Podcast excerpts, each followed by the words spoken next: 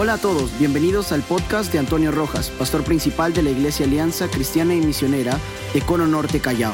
Estamos gozosos de que puedas escuchar estos mensajes de parte de Dios que serán de mucha bendición para tu vida y tu familia.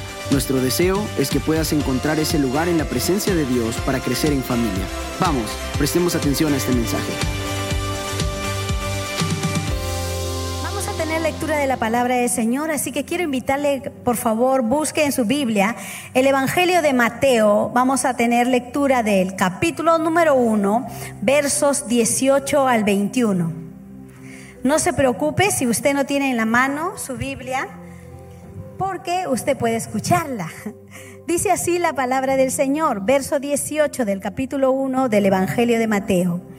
El nacimiento de Jesucristo fue así. Estando desposada María, su madre, con José, antes que se juntase, se halló que había concebido del Espíritu Santo. José, su marido, como era justo y no quería infamarla, quiso dejarla secretamente. Y pensando él en esto, he aquí un ángel del Señor le apareció en sueños y le dijo, José, hijo de David, no temas recibir a María, tu mujer, porque lo que en ella es engendrado del Espíritu Santo es, y dará a luz un hijo, y llamará su nombre Jesús, porque él salvará a su pueblo de sus pecados, Señor. Gracias por hacernos recordar, Señor, que tú enviaste a tu Hijo Jesucristo. Y es solo a través de Cristo que podemos tener perdón de pecados, salvación y vida eterna.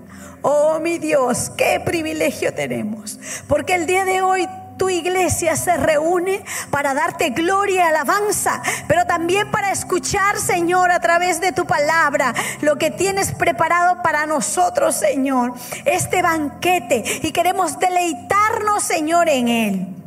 Usa, Señor, este mensaje para traer esperanza, consuelo, para poder afirmar, levantar, Señor, a tu pueblo, Señor.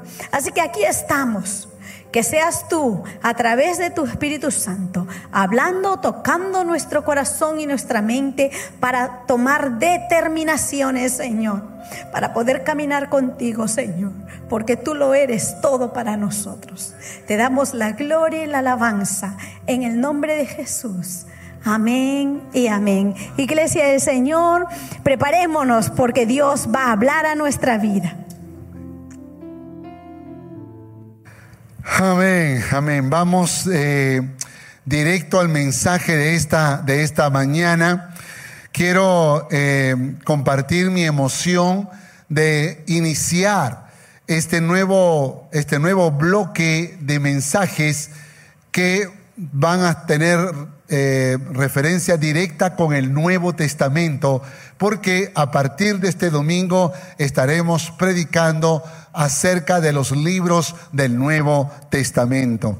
Y el mensaje de esta mañana eh, tiene que ver con el amor de Cristo en Mateo el amor de Cristo en Mateo. Así que empezamos un nuevo tiempo y estamos de la mano celebrando los 23 años. El próximo domingo será un domingo muy lindo, muy especial, no se lo puede perder. Será un programa muy bendecido. Estará con nosotros el presidente de la Alianza Cristiana y Misionera compartiendo la palabra del Señor y por supuesto otros detalles más que formarán parte de este hermoso programa.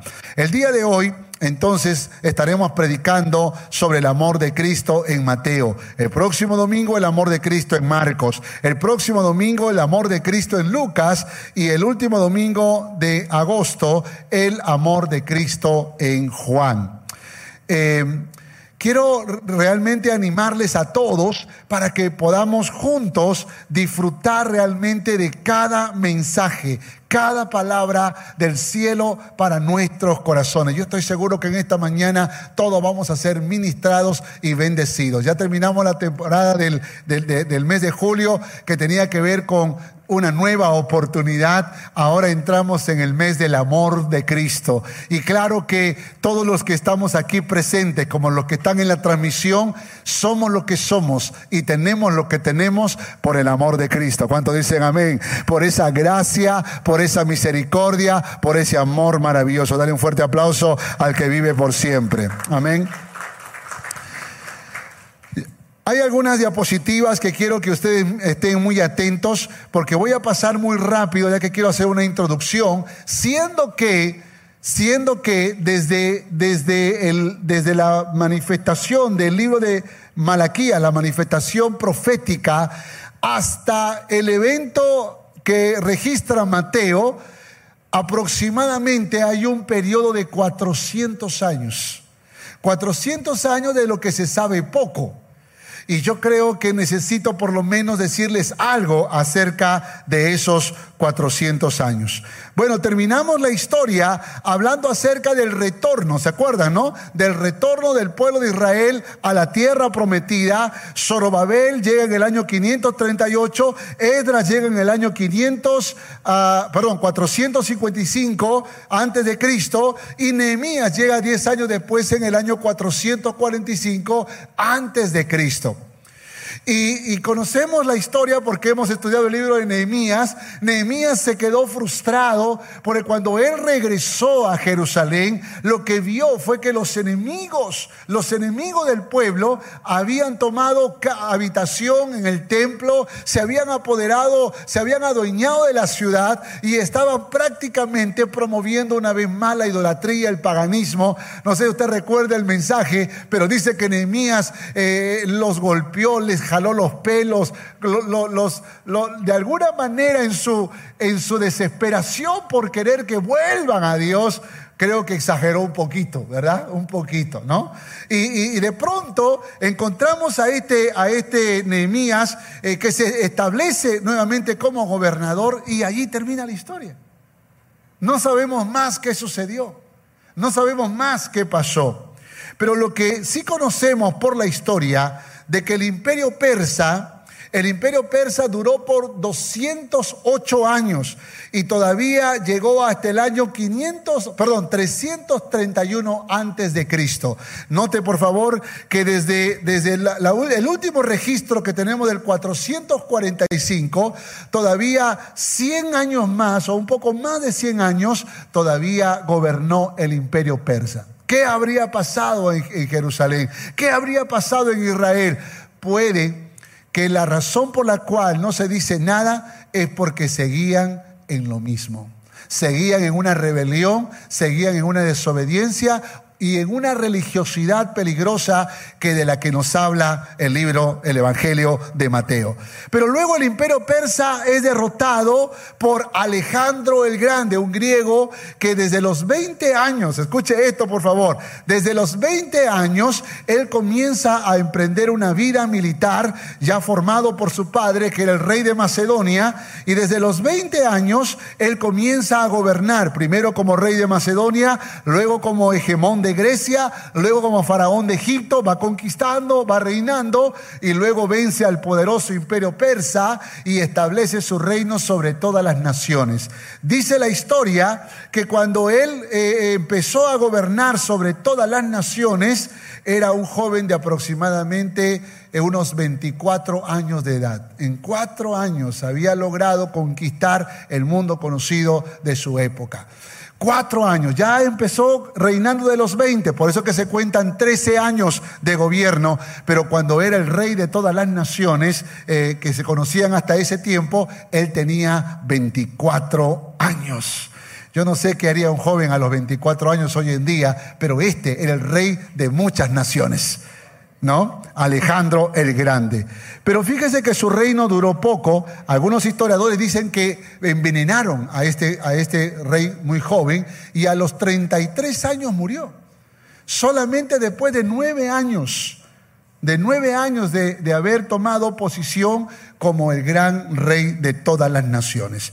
Tres generales que, caminaban con él se repartieron el reino. Y uno de ellos fue el reino Seleucida, que, que, duró aproximadamente unos 250 años aproximadamente. Hay mucha historia allí, pero en medio de ese reino sucedieron algunos acontecimientos de los cuales quiero hablar. Pero ese reino termina cuando el imperio romano se establece precisamente por una de las grandes batallas que Pompeyo hizo y que ganó y que derrotó finalmente a este imperio Seleucida eh, eh, asirio también que estaba gobernando en el tiempo. En la figura que ustedes miran en la diapositiva, ustedes van a observar que en ese reino Seleucida, uno de los reyes más perversos fue Antíoco Epífanes.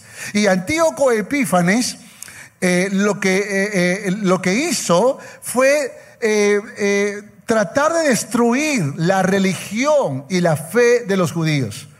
De alguna manera se, se, se ensañó con Palestina, con Israel, y trató de destruir la fe, la poca fe de los judíos. Así que en el año 169 antes de Cristo profanó el templo. De eso profetizó Daniel también antes de Antíoco Epífanes y de lo que haría el anticristo, porque el Antíoco Epífanes eh, es como el anticristo, es un tipo de anticristo. Entonces él profanó el templo, anuló la ley mosaica, anuló las fiestas judías, prohibió la circuncisión y dijo que si no se acataran estas leyes serían castigados con pena de muerte.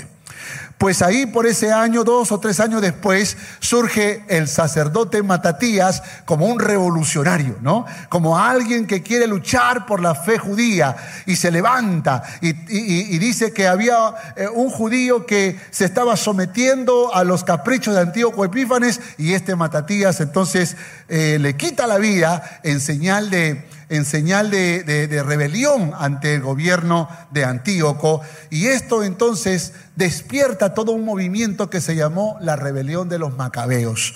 Y su hijo, el hijo eh, de Matatías, es decir, Judas Macabeo, se convierte en el gran líder de ese movimiento que tratan de recuperar la fe, la fe eh, judía.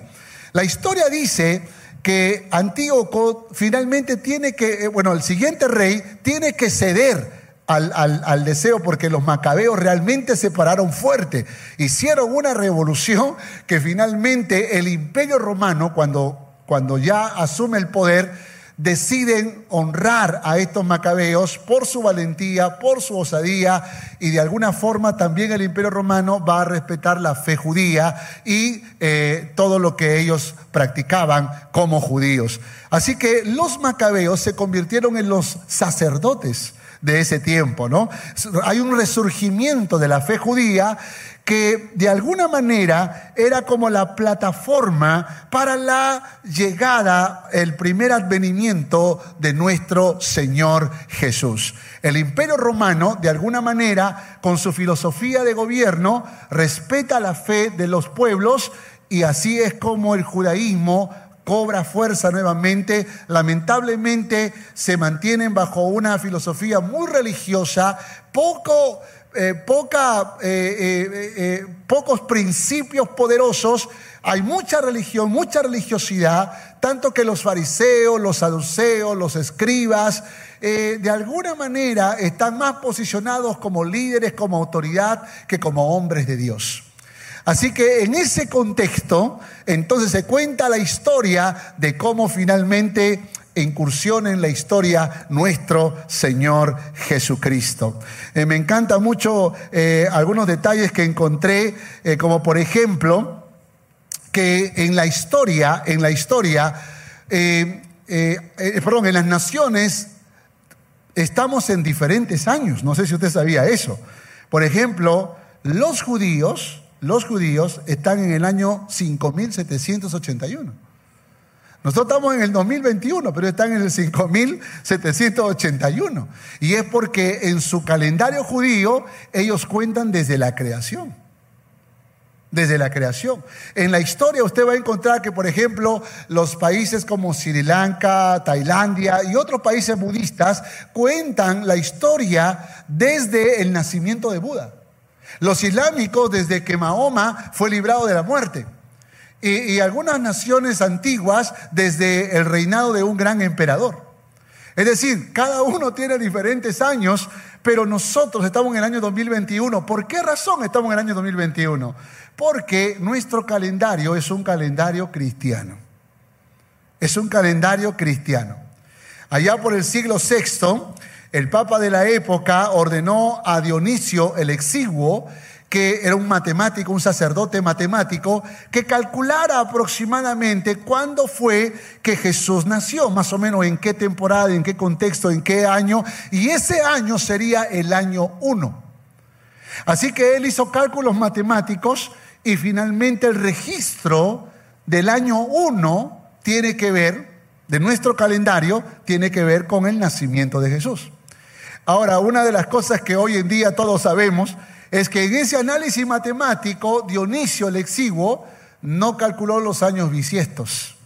Y por esa razón los cálculos reales ahora del nacimiento de Jesús son cinco años antes de Cristo. O sea, el primer año en realidad no fue el año en que nació, es un desfase. Pero ahora las fechas aproximadamente exacta donde se cree que Jesús nació fue cinco años antes de Cristo. Y ahí aparece entonces en eh, la diapositiva. Así que este es muy interesante porque creo que eh, de alguna manera el mundo entero, escuche esto, el mundo entero, a pesar que tiene sus propios calendarios, se someten al calendario que nosotros usamos. Porque el impacto del nacimiento de Jesucristo fue histórico, fue mundial y fue trascendente. Por esa razón aún los judíos tienen que remitirse a nuestro calendario para poder coincidir con muchas naciones en el mundo. ¿Por qué razón? Porque el impacto del nacimiento de Jesucristo fue glorioso. Ahora, dicho esto, tengo que ir rápidamente al libro de Mateo, porque, eh, hablar de Mateo, perdón, porque con Mateo hay unas cosas muy interesantes que me gustaría compartirles, ¿no? Pero antes podría preguntar, ¿qué reflexiones encontramos en el libro de Mateo sobre el tema del amor de Cristo? Entonces la respuesta sería, Dios en su inmenso amor envió a su Hijo para que una vez más sea anunciado el arrepentimiento y perdón de pecados, no solo para judíos, sino también para gentiles. Y Jesús lo hizo por amor, por amor. Mateo es un judío que le va a escribir a los judíos, le va a escribir a los judíos.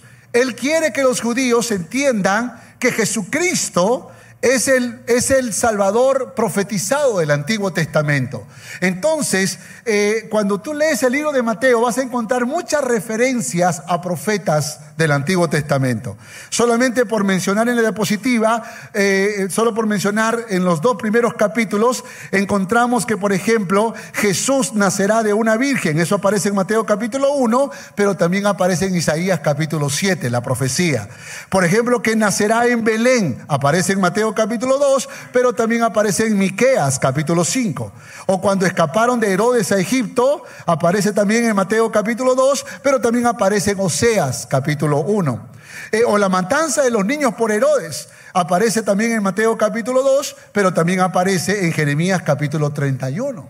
Aparece también acerca de que vivió en Nazaret, aparece en Mateo capítulo 2, verso 23, pero también aparece en Isaías capítulo 1, verso 11. Entonces, ¿qué es lo que está haciendo Mateo cuando está contando la historia de Jesús? Le está diciendo a los judíos, escuchen judíos, por favor, este es el Mesías anunciado, es el rey que se prometió de la antigüedad. Él está aquí ahora con nosotros. Es lo que está intentando escribir Mateo. Ahora, Mateo, todos sabemos, aquí tenemos un niño que se llama Mateo, ¿no? Mateo es un cobrador de impuestos que vive al servicio del imperio romano, odiado por los judíos y amenazado constantemente por los celotes, quienes eran revolucionarios y contrarios al gobierno romano. ¿Cómo fue que este hombre calificó para escribir la vida de Jesús y sus enseñanzas? Un cobrador de impuestos de aquel, de aquel tiempo debía, ser, eh, debía tener eh, conocer el idioma griego y ser un hombre alfabetizado, muy instruido y bien organizado. Se dicen que los, los, eh, los, cobradores de impuestos eran personas que siempre estaban apuntando todo, siempre los pagos, las cuentas, las deudas, los impuestos, siempre una, un orden y una organización increíble. Mateo ni siquiera se imagina que cuando el Señor le dijo, sígueme, estaba comprometiéndolo a usar sus habilidades, su conocimiento, sus talentos para que pueda ser útil para el reino de Dios. ¿No es eso lo que Dios hizo con nosotros? Dime, dime iglesia, ¿no es eso lo que hizo contigo? Tú pensabas que ibas a cantar para el mundo. Tú, tú, tú pensabas que ibas a, a, hacer algo con tu talento para el mundo, pero dijo, no, no, no, no, no. Ese talento lo necesito para la expansión de mi reino. ¿Cuántos dicen amén a esto? Tú dijiste, voy a ser empresario, voy a hacer plata y voy a viajar por el mundo. No, Dios dijo, no, con esa plata vas a hacer misiones, vas a apoyar la obra, vas a empujar este, el reino de Dios. Tú, tú creíste, tú creíste, actor de cine voy a hacer. No, no. Dios te quería usar y te quiere usar para hacer películas cristianas, para poder hacer algo para expandir el reino de Dios. De alguna manera, yo creo que Dios utiliza nuestras habilidades, nuestras profesiones, nuestro conocimiento para expandir el reino de Dios. ¿Cuántos dicen amén? Diga que está a su lado, Dios te necesita. Algunos creen que Mateo era el cronista entre los discípulos y que tomaba nota de todas las enseñanzas de Jesús. Podríamos decir que Mateo siguió a Jesús, dejó atrás todo, pero menos el papel y la pluma, ¿no? Menos el papel y la pluma. Barclay dice, Mateo noblemente usó sus destrezas literarias para ser el primer hombre que jamás recopiló una relación de las enseñanzas de Jesús. Es impresionante todo lo que podemos encontrar en, en este maravilloso libro de Mateo. Déjenme mencionar algunos temas y voy a seleccionar rápidamente tres de estos. Eh, los temas más importantes de Cristo en Mateo, el nacimiento de Jesús, Emanuel, Dios con nosotros, la adoración de los magos, las tentaciones de Jesús, sus enseñanzas sobre el amor, la elección de los doce, la confesión de Pedro, la transfiguración de Jesús, su entrada triunfal a Jerusalén, el, eh, eh, el gran mandamiento, el arresto de Jesús, la crucifixión, la resurrección y la gran comisión entre muchos otros temas que podríamos encontrar. Una de las cosas que, he vuelto a enriquecer mi corazón mientras leía el Evangelio de Mateo es que hay en Mateo hay muchas enseñanzas poderosas para la vida abundante, para la vida exitosa. Y la verdad es que yo quisiera animarte a que tú, si no has podido leer el libro de Mateo, léelo Capítulo 5, capítulo 6, capítulo 7, capítulo 8 está lleno de enseñanzas poderosas para que tengas la vida abundante. Tú que no sabes, tú que a veces preguntas, ay, pero ¿qué, qué quiere Dios de mí? Lee Mateo, lee Mateo. Esos capítulos te van a sorprender, pero también está llena de parábolas, parábolas. Eh, está llena de información acerca de la segunda venida de Cristo. Pero también Mateo está lleno de historias milagrosas poderosas de sanidad, de liberación, de resurrección. Qué tremendo este libro. No hay duda que Mateo ha registrado cosas tan poderosas que revela a este Cristo que a la vez que es un siervo, es el rey. Es el rey prometido por los profetas. Aleluya, aleluya. Y de todos estos temas, permítame resaltar tres. Tres, ahí está marcado en color verde. Sus enseñanzas sobre el amor, que está en el capítulo 5. Segundo, el arresto de Jesús. Y tercero, la gran comisión. Vamos con la primera, rápidamente. Mateo capítulo 5, verso 43 al 48. Léalo conmigo, por favor. Mateo capítulo 5, verso 43 al 48. ¿Oíste que fue dicho, amarás a tu prójimo y aborrecerás a tu enemigo?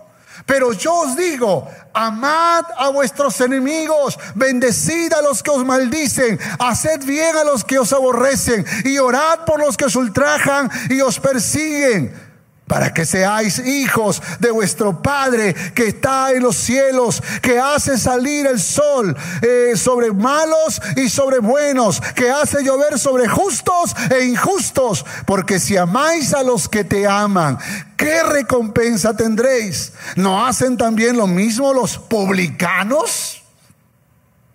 El ex publicano está hablando, ¿eh?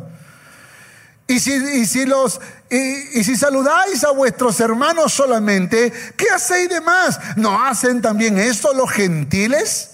Sed pues vosotros perfectos, como vuestro Padre que está en los cielos es perfecto. Qué poderosa palabra. Primer punto. Estamos hablando del amor de Cristo. El amor de Cristo se manifiesta en bondad. Vamos a hablar de las manifestaciones del amor de Cristo. El amor de Cristo, escúchame, se manifiesta en bondad. ¿Cuántos tienen el amor de Cristo? Levante su mano, levante su mano. Ahí en la cámara, no lo estoy viendo yo, pero el Señor le está viendo. En la cámara, quienes están en la pantalla, levante su mano si usted tiene el amor de Cristo. ¿Usted tiene el amor de Cristo? Amén. Si usted tiene el amor de Cristo, usted va a manifestar bondad. Bondad.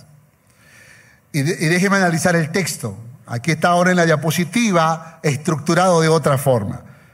Pero yo os digo, dice el Señor, oíste que fue dicho así el Antiguo Testamento, oíste que fue dicho, aborreced a vuestros enemigos como un castigo, como una consecuencia de las malas cosas que hacen otras personas.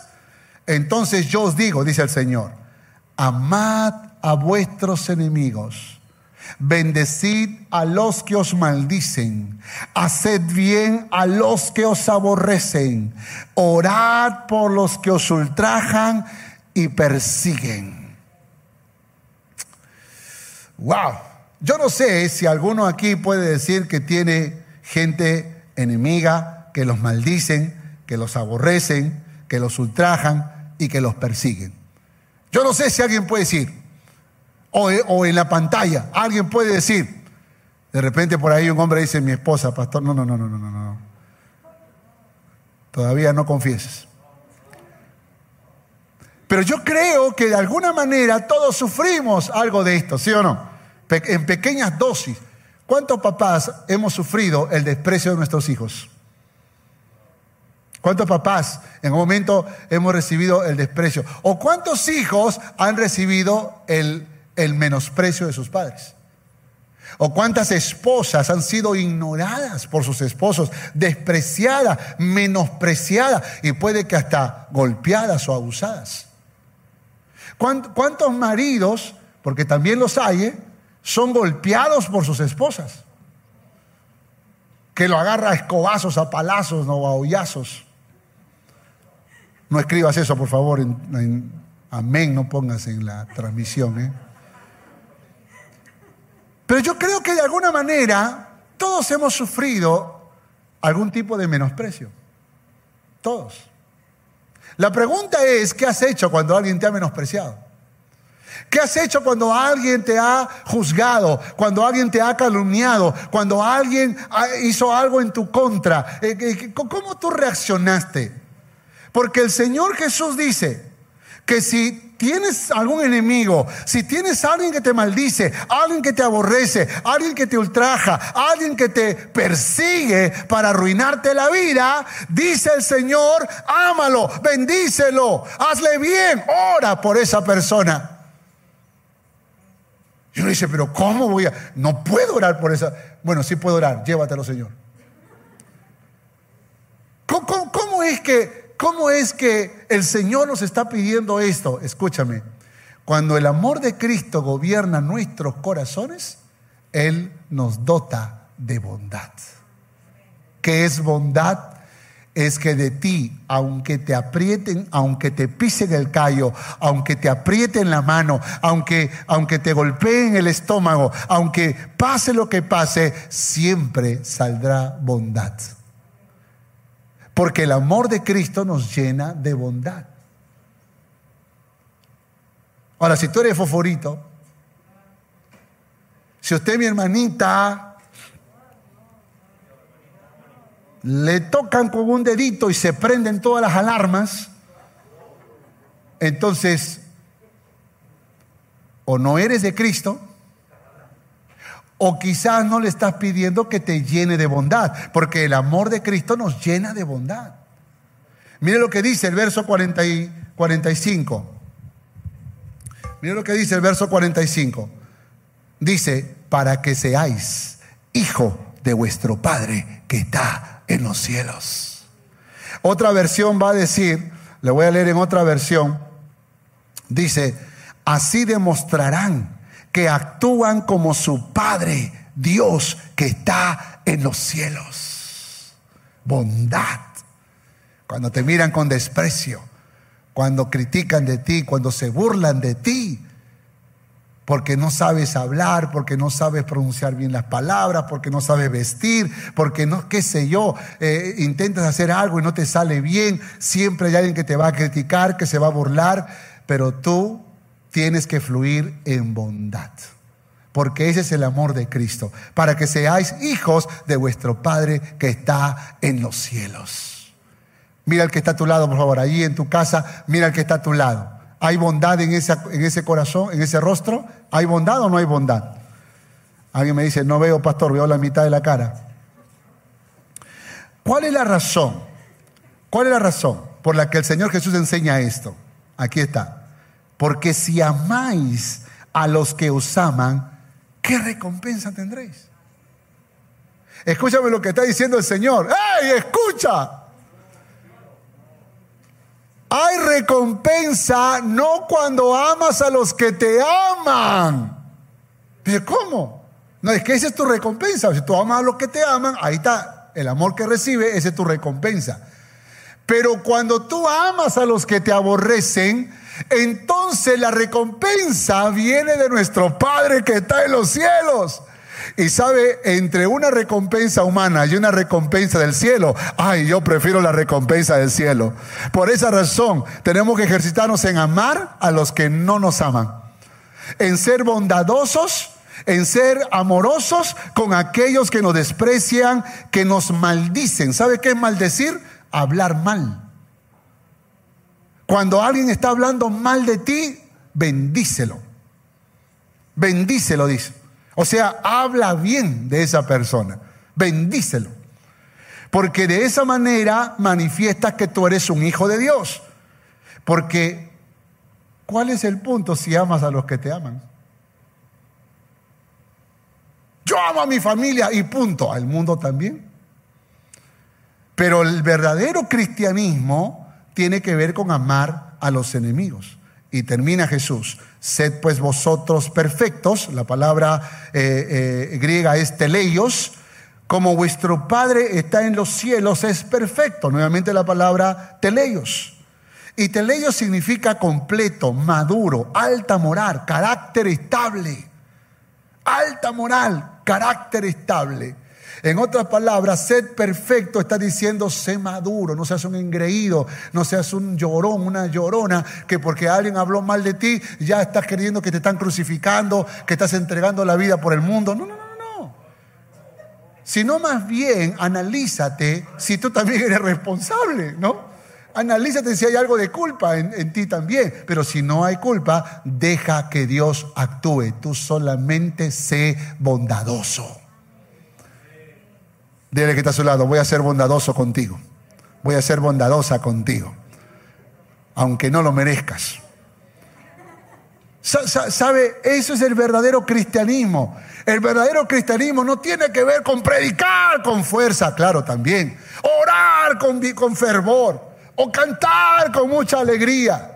El verdadero cristianismo tiene que ver con fluir en la bondad que solamente el amor de Cristo puede producirlo en nuestros corazones. ¿Cuántos dicen amén a esto? ¿Cuántos dicen yo quiero más del amor de Cristo en mi vida? Su bondad, su gracia, su gloria, su poder en mi vida. Segundo, Mateo capítulo 26, verso 47 al 54.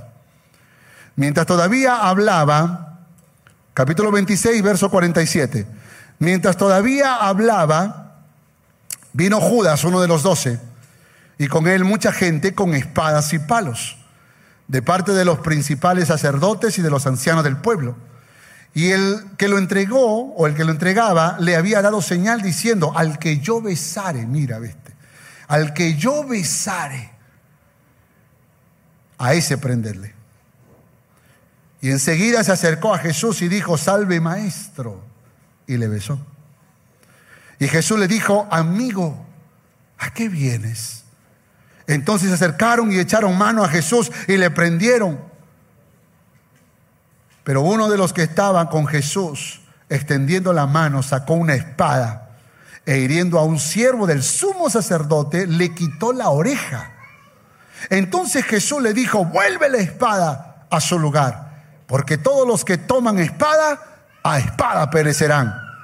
¿Acaso piensas que no puedo ahora orar a mi Padre y que Él no me daría más de doce legiones de ángeles? Pero ¿cómo entonces se cumplirían las escrituras de que es necesario que así se haga? Wow. Permíteme analizar rápidamente el texto. Segundo punto, el amor de Cristo manifiesta mansedumbre. El amor de Cristo manifiesta mansedumbre. Mansedumbre. Jesús le dijo a Judas, eh, eh, volvamos a analizar el texto, le dijo, amigo, ¿a qué vienes? La palabra amigo, la palabra griega es etairos. Etairos que significa compañero, amigo, camarada, mi hermano, miembro de mi clan. O sea, estaba diciéndole, mi íntimo, mi amado. Eso es lo que le estaba diciendo. Etairos, Etairos, ¿a qué has venido? es, como, es como que de pronto alguien está intentando una tradición conmigo, yo le digo, mi consiervo, mi, mi oveja, mi, mi, amado consiervo, mi hermano, mi amigo, mi compañero de milicia, mi amigo de la visión. ¿A qué has venido? ¿A qué has venido? Mi hijo, porque eso también lo que significa miembro de mi clan, mi familia, mi íntimo, mi sangre emocional, espiritual. Qué terrible, ¿no? Qué palabras. Ya con eso no da ganas de traicionar a nadie, ¿sí o no? Pero Jesús estaba actuando con mansedumbre. Mansedumbre. Y le dice, ¿a qué vienes? Cabezón no entendió. Diga que está a su lado, tú sí entiendes. Entonces ahí está la situación, ahí está la situación. Porque le voy a hablar de situación, acción y reacción, ¿ok? Situación. Entonces, ¿cuál fue la acción? Dice, entonces echaron mano a Jesús y le prendieron. O sea, después que, que, Jesús le dice, ¿a qué vienes? Maestro, le dice, mm", le da un beso. Entonces rápidamente le caen encima. Acción, ¿no? Después de la situación, viene una acción agresiva, violenta. ¿Cuál es la reacción? Por otros evangelios sabemos que Pedro fue el que reaccionó, ¿sí o no? Desenvainó la espada y ¡fua! a ese que estaba agarrando al maestro le voló la oreja. ¿Sabe? Yo pienso que Pedro quería volarle la cabeza, solo que el hombre hizo así, ¿no?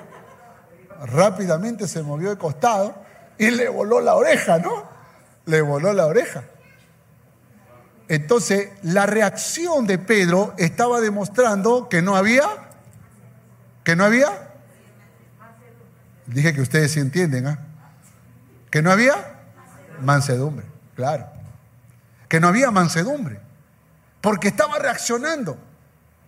Entonces, pregunta, ¿tenía el amor de Cristo? Porque el amor de Cristo nos inunda de mansedumbre. ¿Cuántos mansos hay aquí?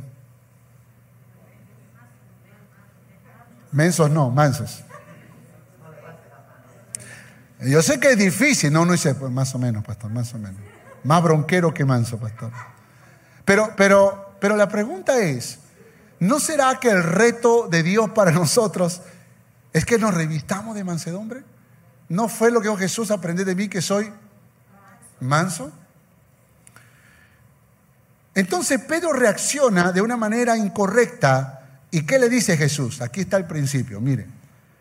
Vuelve tu espada a su lugar, porque todos los que toman espada, a espada morirán. Oiga, eso tiene vigencia, ¿eh? Eso tiene vigencia. Porque si tú eres peleandero, pleitista, tú eres, tú eres buscapleito, pendenciero, tú, tú eres lo que dice, ¿dónde hay pelea para meterme? te, te gusta, te gusta la discusión, el pleito. A esos que les gustan hablar en Facebook también, discutir, pelear, hablar siempre en contra, en contra, en contra. Eh, no saben de cuál es el tema, pero se ponen en contra y siempre están ah, peleando, discutiendo, pleitistas, pendencieros, peleones. Dice la Biblia, escucha por favor iglesia, dice la Biblia, que el que desenvaina la espada para pelear, a espada morirá. O sea, en otra palabra, todo lo que tú siembras, cosechas. Todo lo que tú siembras. Y eso le está diciendo, Pedro, Pedro, Pedro, tú no te imaginas lo que voy a hacer contigo, Pedro. Te voy a usar para cosas grandiosas. Pero eres tan peleón, Pedro, que me desanima en usarte. Así que escúchame, por favor, escúchame. Vuelve tu espada a su lugar, porque todo lo que toman espada, a espada perecerá. ¿Te gusta la pelea? así vas a morir peleando. Vas a morir discutiendo. Y vas a estar viejito ahí peleando, peleando, peleando todo el tiempo, porque eso te gustó. Dígale que está a su lado, a mí no me gustan las peleas. Si no dice nada es porque le gusta, ¿eh?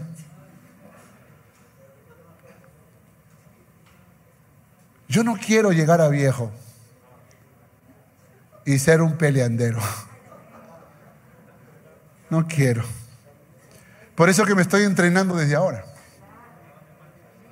Por eso me estoy entrenando desde ahora. ¿Acaso piensas, le dice Pedro, Jesús a Pedro, que no puedo orar a mi Padre y que Él no me daría más de 12 legiones? ¿Tú crees que no puedo hacer eso? ¿Tú acaso no crees que los ángeles están arriba esperando la orden para bajar y atacar a todos estos? Pero ¿cómo se cumplirán las escrituras? ¿Cómo me van a llevar a la cruz si, si vienen los ángeles a defenderme? Si yo vine para eso.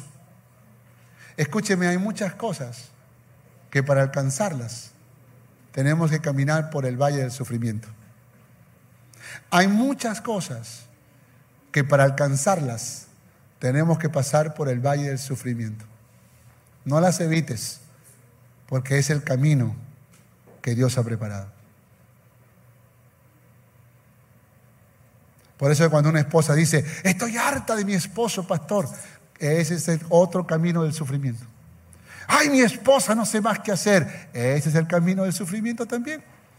A veces el mal carácter, las malas reacciones, pero no te puedes estar divorciando cada, cada, dos meses si es que de pronto, ay, no me gusta, me divorcio. Y me caso, y no me gusta, me divorcio. Y toda la vida, ¿por qué? Porque en todo lugar donde hay dos personas, escuchen esto esposos, ¿eh?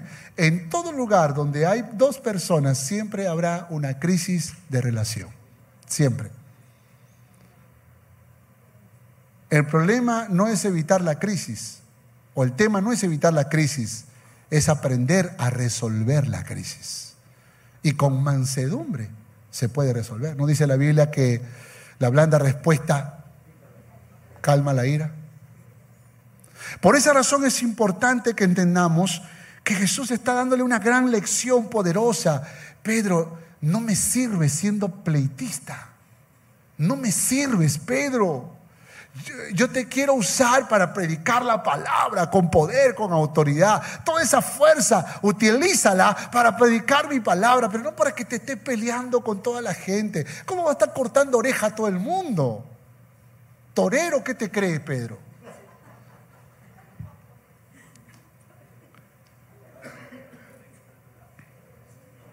Dile que está a su lado, ya no voy a cortar orejas, porque voy a ser manso. Que el Señor me llene de su amor. ¿Cuánto dicen amén? Tercero y último, vamos para terminar. Mateo capítulo 28, versos 16 al 20. Dice, pero los once discípulos se fueron a Galilea, al monte de Jesús, donde Jesús le había ordenado. Y cuando le vieron, le adoraron, pero algunos dudaban. Verso 18, 28, 18. Y Jesús se acercó y les habló diciendo, toda potestad me es dada en el cielo y en la tierra. Por tanto, id y haced discípulos a todas las naciones, bautizándolos en el nombre del Padre, del Hijo y del Espíritu Santo, enseñándoles que guarden todas estas cosas que os he mandado. He aquí, yo estoy con vosotros todos los días hasta el fin del mundo. Qué tremendo. Déjenme desglosar, ahí está en la diapositiva. Jesús se acercó y les habló diciendo, toda potestad toda autoridad. Otra versión va a decir, Dios me ha dado todo el poder para gobernar en todo el universo. Me ha dado la autoridad. Y esta autoridad es la que yo les voy a entregar a ustedes. Y luego dice cuatro cosas. Uno, id y hacer discípulos a todas las naciones. Dos, bautizándolos en el nombre del Padre, del Hijo y del Espíritu Santo. Tres, enseñándoles que guarden todas las cosas que os he mandado. Y cuarto, he aquí yo estoy con vosotros todos los días hasta el fin del mundo. ¿Sabe? El tercer punto es el amor de Cristo manifiesta compasión. El amor de Cristo manifiesta compasión. Y Jesús está entregándoles una misión que demanda compasión. Porque esta no es una tarea como vas a limpiar la casa, vas a ordenar esto, vas a construir el templo. No, no, no. Ahora tiene que ver con una tarea que implica compasión. Escúcheme, la primera vez que yo leí en la Biblia acerca de los pastores asalariados, yo entendía que el pastor asalariado es un pastor que recibe salario, porque eso pareciera que dijera el texto. Pero el pastor asalariado no es el pastor que recibe salario, porque es el pastor asalariado en la historia eh, es un pastor que no tiene corazón de pastor. Por lo tanto, el pastor asalariado era el pastor de ovejas que hacía el trabajo sin amor, sin compromiso, sin compasión. Hay que tener también compasión por los animalitos, ¿verdad? Ahora que tenemos un perrito en casa, qué pena me da cuando ese perrito, yo estoy comiendo y él está sentadito mirándome. Me da ganas, pero mi esposa me dice, no le des de comer, él tiene su hora. Y la verdad, tengo que confesar que a veces se me cae la comida. A veces me cae estornudo y uy, se me cayó una, una presa, se me cayó algo. Porque me da pena, tengo, tengo una compasión por ese perro.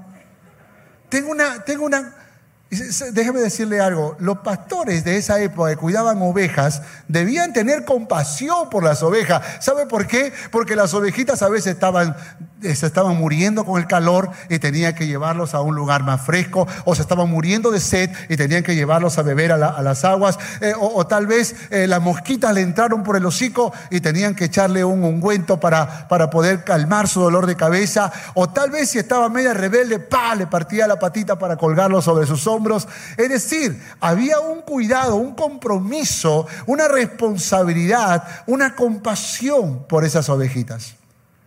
Y el pastor asalariado no le importaba si la ovejita estaba enferma, si la ovejita estaba sufriendo, o tenía frío, o tenía calor, no le importaba. Lo que le importaba era el salario. Pero el Señor, hablando de esto, habla a aquellos de, de, que estamos comprometidos en el reino de Dios. Porque curiosamente, nosotros también somos llamados pastores. Y los hermanos de la iglesia son llamados ovejitas. En otras palabras, el pastor asalariado no es el pastor que recibe un salario.